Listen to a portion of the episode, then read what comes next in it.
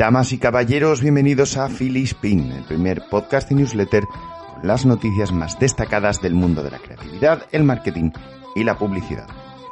Grandes superficies, rebranding del Rey de Reyes, Facebook y las elecciones en Estados Unidos, campañas Toguapens y un pequeño regalo para ustedes, nuestros queridos escuchantes.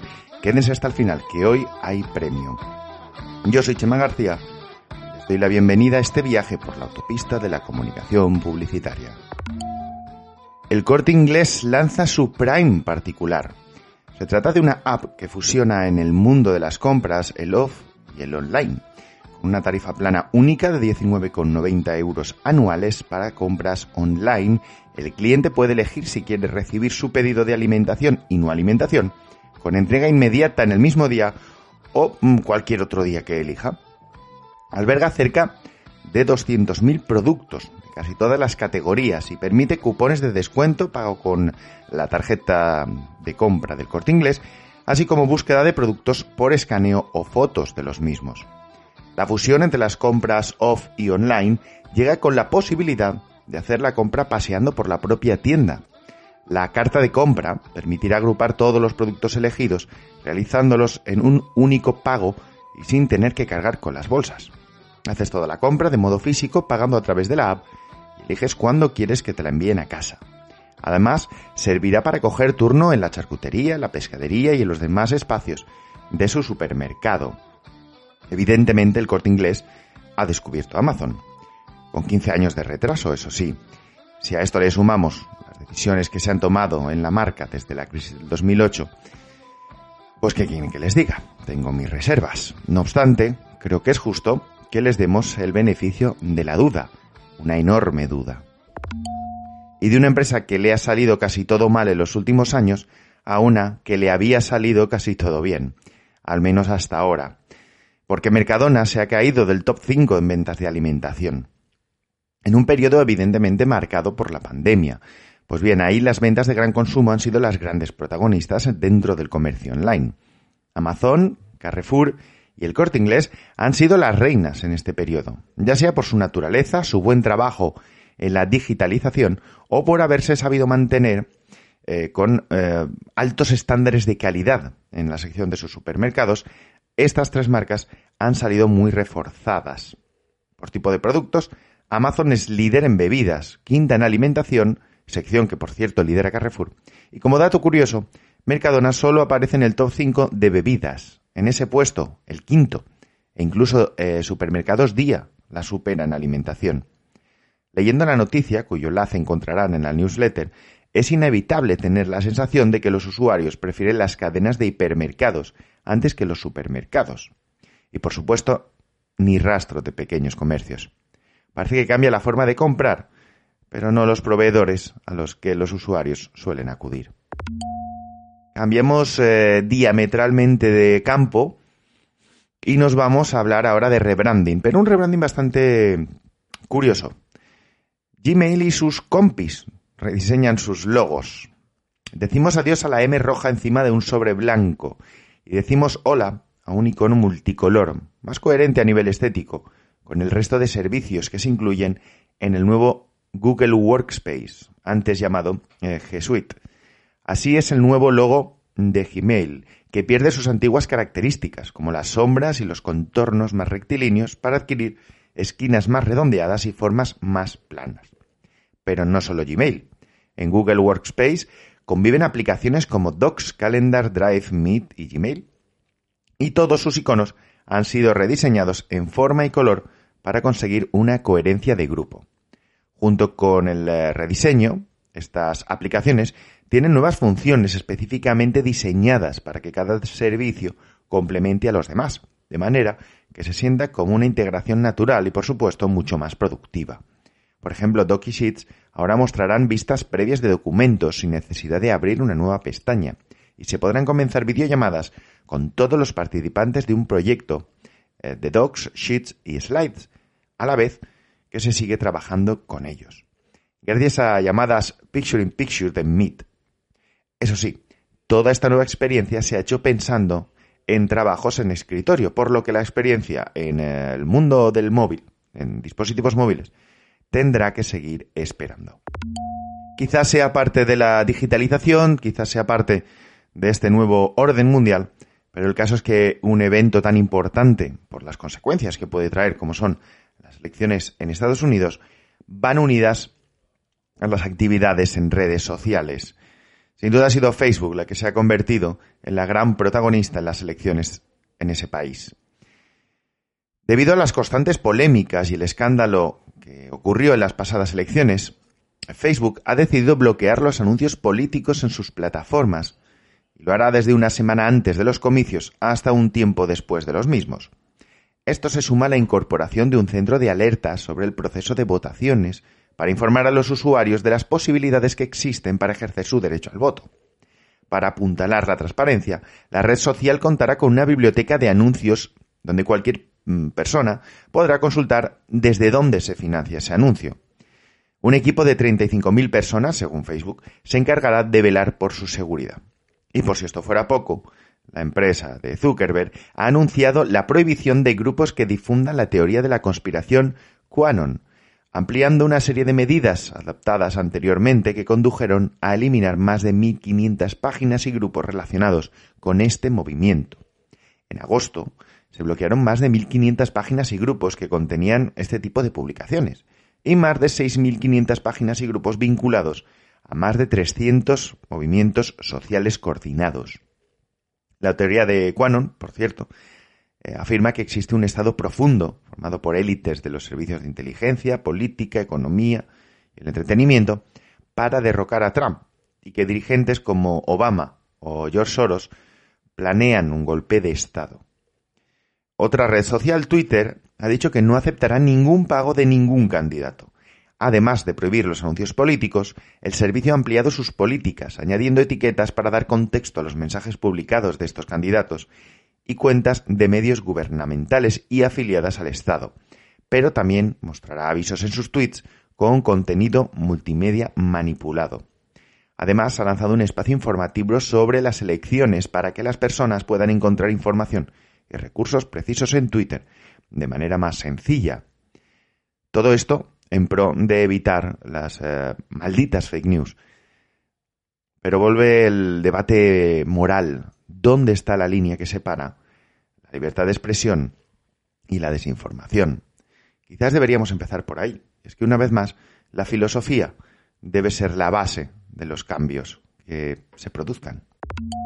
Y de Estados Unidos a, bueno, aquí al lado de mi casa, la agencia valenciana We At You ha lanzado una explicación, una pequeña eh, guía a las pymes para que puedan crear estrategias en tiempos revueltos es, la agencia valenciana We eh, lo que ha hecho es lanzar algunas ideas sobre cómo las pymes pueden capear este temporal creando estrategias para salvar la situación. Además de la crisis sanitaria, como todos, por desgracia, eh, sabemos o vivimos, tenemos el terror de una crisis económica que aseguran que podría ser la peor desde 1939. Para aquellos para la generación Z, recordarles que 1939 es el año en el que finalizó la Guerra Civil Española. En esta situación, las pymes se han convertido en las empresas más vulnerables. De hecho, si pasean por las calles comerciales de sus ciudades, verán que el número de negocios ha cerrado. Y además de una manera más que notable. Flexibilidad ante los más que posibles cambios inesperados, invertir de forma inteligente o generar un compromiso real los clientes son algunas de las premisas que marcarán la diferencia entre la supervivencia o la extinción, según la agencia valenciana. En el documento también se recomiendan algunas herramientas para poder generar, implementar y controlar la estrategia, así como su puesta en marcha. Si tienen algún conocido con un negocio pequeño, pásenle el enlace. Es, es una excelente base para aquellos cuya transformación digital hasta ahora consistía en abrir un perfil en Facebook. El Inspirational y los CDC ya tienen ganadores. Los festivales se han adaptado a la realidad que nos ha tocado vivir. Si bien algunas agencias firmaron un manifiesto para concentrarse en las personas y no en los premios, lo cierto es que después de los EFI han llegado los Inspirational y los CDC. En los primeros, DDB se ha llevado el galardón a la agencia del año y PlayStation Talent el de anunciante. La gala, organizada como siempre por IAP Spain, también premió a DDB con Enfermera para Telepizza con un oro, The Future Paradox para Audi con dos oros y con Héroes de Hoy para plataforma Héroes de Hoy con un oro y una plata. Además, la agencia recibe el premio, el Gran Premio Inspirational Lucrativo, que es de acciones comerciales, por la campaña de Audi. Por su parte, el Gran Premio Inspirational No Lucrativo, que se realiza para acciones solidarias, ha sido para Masira Project de TVWA para PlayStation Talents. Hasta 19 oros, 16 platas y 18 bronces, perdón, se repartieron en una gala que se retransmitió vía streaming. Pero no solo de Inspirational vive el hombre y la mujer. Los conocidos como CDC se celebraron también estos días en San Sebastián se trata de los Premios Nacionales de Creatividad 2020 organizados por el Club de Creativos y Facebook. El premio de honor CDC 2020 fue para Miguel García Vizcaíno y Marta Rico, presidente creativo y directora general creativa de la agencia Señora Rasmor, en reconocimiento a su aportación a la creatividad en España en el año de su vigésimo aniversario. Mediterráneamente, de Oriol Villar para Estrella Damm, se llevó el Gran Premio Nacional, la gala tuvo multitud de, premiados en categorías como ideas, innovación o craft, entre otras. Para ver los ganadores de estos festivales, les vamos a dejar, por supuesto, ya lo pueden adivinar, los enlaces en nuestra newsletter. Grupo Acciona y Springfield, pero no el de los Simpsons, sino el de la ropa, se unen para crear ropa sostenible. Acciona se ha unido al sector de la moda de la mano de Springfield, para crear una línea de ropa eco-friendly bajo el nombre Reconsider, Man and Woman. Se me olvidaba esto. De cara al otoño-invierno 2020-2021. Otoño-invierno que si tardan un poco más, ya la hemos liado. En cualquier caso, este co-branding, según dicen desde Acciona, se ha producido gracias a unos valores compartidos y a una escucha activa de la sociedad. La colección Reconsider ha sido confeccionada con iniciativas de ahorro de agua o el uso de fibras como algodón, poliéster o lana. Además, la marca añade que también utilizará fibras registradas como Lyocell, Dupont, Ecovero y RDS con el objetivo de mejorar las rutinas diarias cada vez más sostenibles. Por cierto, los usuarios de las motos eléctricas de Acciona, así como los clientes de Springfield, podrán disfrutar de diferentes beneficios como minutos gratis en Acciona o descuentos especiales en esta colección hasta finales de 2020, eso sí, lo cual está genial teniendo en cuenta que estamos en octubre y que además medio país está inmovilizado. Todo muy eco y todo muy friendly. El mundo de la moda además ha sido protagonista en estos últimos días, porque si además de esta noticia de, de Springfield, también nos llegaba la nueva campaña de Adolfo Domínguez. En ella, la marca nos pide que compremos solo la ropa que sea necesaria se ha hecho desde la plataforma Sé Más Viejo, en la que la marca gallega ha puesto en marcha distintas iniciativas, a través de las cuales invita a los consumidores a repensar su forma de entender la moda, las tendencias y el consumo. Dentro de esta plataforma, en la campaña Esto no es un selfie, se propuso diferenciar entre el autorretrato y las connotaciones fugaces que tiene un selfie. Ropa vieja, otra campaña, por su parte puso de manifiesto en valor la cálida y durabilidad frente a lo efímero del fast fashion. Ahora, de la mano de la agencia china, Adolfo Domínguez ha lanzado Repite más, necesita menos, con la que anima a los clientes a repetir la ropa que les gusta, aunque sea de marcas competidoras, las cuales nombra específicamente en la pieza.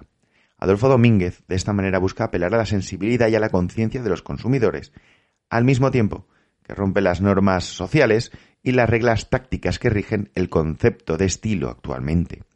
Sin duda es una apuesta arriesgada, y simplemente por arriesgarse y atreverse a hacer algo tan radicalmente distinto, desde Filispin los felicitamos y les damos nuestros dieces. Y seguimos hablando de moda, pero esta vez una noticia un poco más turbia. HM es condenada a pagar 35 millones de euros por espiar a sus empleados. Todo esto según la Comisión de Protección de Datos de Hamburgo. Según estos, el gigante textil sueco compiló información privada de sus trabajadores en un centro en Nuremberg. Estos datos iban desde detalles aparentemente poco significativos a temas familiares, incluso por temas de creencias religiosas. El objetivo, dicen, era elaborar un perfil minucioso de cada empleado y poder tomar así decisiones directamente emparentadas con su puesto de trabajo. Creo que esta gente no había oído una cosita que pasó hace unos años llamada Tercer Reich. HM ha declarado que el acto es completamente ajeno a su normativa interna, pero asume en todo caso su responsabilidad y ha emitido una disculpa, una disculpa pública dirigida específicamente a sus trabajadores, aunque eso sí, examinará la multa impuesta en Alemania. Es triste, pero por otra parte era lógico. Después de los workaholic, perdón, ahora llegan los datólicos, que ven en los datos un mundo de colores, quizás negro, como sus almas. Publicis reproduce para IKEA los salones más famosos de la televisión. Bajo el título Real Life Series, esta campaña, dirigida para clientes de los Emiratos Árabes Unidos, un target eh, evidentemente no tan familiarizado con la marca como el Reino Unido o Estados Unidos, quiere resaltar que con sus productos, los habitantes de un salón pueden expresar su estilo y filosofía de vida, independientemente de cuál sea su cultura. Los Simpson, Stranger Things y Friends han sido las series que se han reproducido en esta pieza. Para esta recreación se han elegido los productos de IKEA que coincidían con los objetos de las habitaciones a imitar los han compuesto de tal manera que de un solo vistazo puedan reconocer las uh, archiconocidas salas de estar. La campaña aparece en anuncios impresos, pósters en puntos de venta y, evidentemente, en su página web. Pronto aparecerán en las redes sociales, en catálogos de IKEA y en un, en un evento en el Medio Oriente que verá las tres escenas recreadas físicamente. Desde Filispín hacemos un llamamiento a las buenas gentes de Publicis y de IKEA. Que traigan esto a España, por favor. Y de Oriente Medio a Oriente más lejano, en Vietnam, han lanzado la pizza de la paz ha sido con motivo del Día de la Paz, que se celebró el pasado 21 de septiembre. La pizzería vietnamita Four Piece decidió crear una colección de pizzas que combinan ingredientes de diferentes naciones que están en conflicto. Bajo el nombre Peace Pizzas, la idea es que si se pueden combinar los gustos de estos países en armonía en una pizza, se puede hacer lo mismo en el mundo. Esta campaña, obra de Kai Saigon, dio como resultado tres recetas basadas en, los conflictos entre Israel y Palestina, India y Pakistán, y los crecientes rumores entre Estados, entre Estados Unidos y China. Supongo que esta pizza sería para subirla a un TikTok. Bromas aparte, además de estas propias pizzas, se creó también un packaging especial. Se diseñaron 27 flores diferentes que se abrían al tirar de la pestaña interior de la caja cada una de estas flores, hechas a mano, simbolizan la paz y la tranquilidad y combinan los colores de las banderas de cada uno de estos países en conflicto. Una buena pieza para tirársela a la cara a todos esos que nos vienen con el cuento de que la publicidad es un arma maligna para estafar a la gente. Y si la anterior noticia da pie a defender el lado positivo de la publicidad, esta que viene ahora aún más porque Barbie y la neurociencia se juntan para desarrollar la empatía. Según un estudio, el juego con muñecas, como el caso de la Barbie, activa regiones del cerebro que permiten a los niños desarrollar la empatía y habilidades de procesamiento social, incluso cuando están jugando solos. La tecnología de la neuroimagen ha proporcionado las primeras indicaciones de los beneficios del juego con muñecas a nivel cerebral. Eh, las muñecas utilizadas incluían una diversa gama de muñecas Barbie con accesorios y todas las muñecas Barbie juegos que envolvían a sus posiciones, eh, perdón, volvían a sus posiciones iniciales antes de que cada niño o niña iniciara la, su prueba para asegurar la consistencia de la experiencia. Lo he explicado mal, pero básicamente es que cuando un niño o niña acababa de jugar, se volvía otra vez al principio para el siguiente que viniera. ¿Vale? Bien. Para entender la relevancia de estos hallazgos neurocientíficos, Barbie encargó de manera independiente una encuesta mundial. En España, con una muestra de unos mil padres, los resultados mostraron que el 73% de los encuestados calificaron la empatía como una habilidad social clave que les gustaría que su hijo desarrollara. Muchos de estos es difícil que lo hagan, porque si sus padres no la muestran, los niños no la aprenden. ¿eh? Pero solo el 17% de los progenitores eran conscientes de que el juego con muñecas podría ayudar a su hijo a desarrollar estas habilidades. Los resultados íntegros de este estudio los podrán encontrar en un enlace que les dejaremos en nuestra newsletter. Eso sí, como todos los estudios que llevan detrás una marca, recuerden cogerlos con pinzas. No porque no sea cierto, pero siempre hay que ser un poco críticos en estas situaciones. Recuerden que hace unos años un estudio pagado por Coca-Cola decía que las calorías de un refresco eran las mismas que las calorías de frutos secos. Algo que evidentemente no es cierto. Y como lo prometido es deuda y de deuda vamos todos muy finos, queremos hacer un regalo a nuestros escuchantes. 57 cursos online gratuitos. En un contexto de despidos, ERTES, incertidumbre, confinamientos parciales, eh, estamos en un contexto muy duro. Y muchos tenemos que quedarnos en casa y no precisamente por teletrabajo. Sin embargo, podemos quedarnos a llorar en un rincón como cobardicas o podemos afrontar la situación y plantarle cara. Por eso, en nuestra newsletter encontrarán un enlace con 57 cursos online gratuitos. Porque el saber no ocupa lugar y absolutamente nada de lo que se aprende es en balde. Porque todo nos servirá antes o después. Palabra de copywriter y ex camionero. Y esto es todo por esta semana. Recuerden que nuestra newsletter tiene los enlaces para poder leer y ampliar todas estas noticias, así como para ver estudios, informes y demás chufas que les hemos ido comentando. ¿Cómo suscribirse? Lo saben de sobra, pero yo se lo recuerdo. A través de la web filispin.es. También pueden escuchar los podcasts, principalmente a través de iVoox o Spotify, pero también pueden encontrar otras plataformas simplemente googleando Philispin Podcast. Por nuestra parte, esto es todo. Besos, abrazos y gratitudes.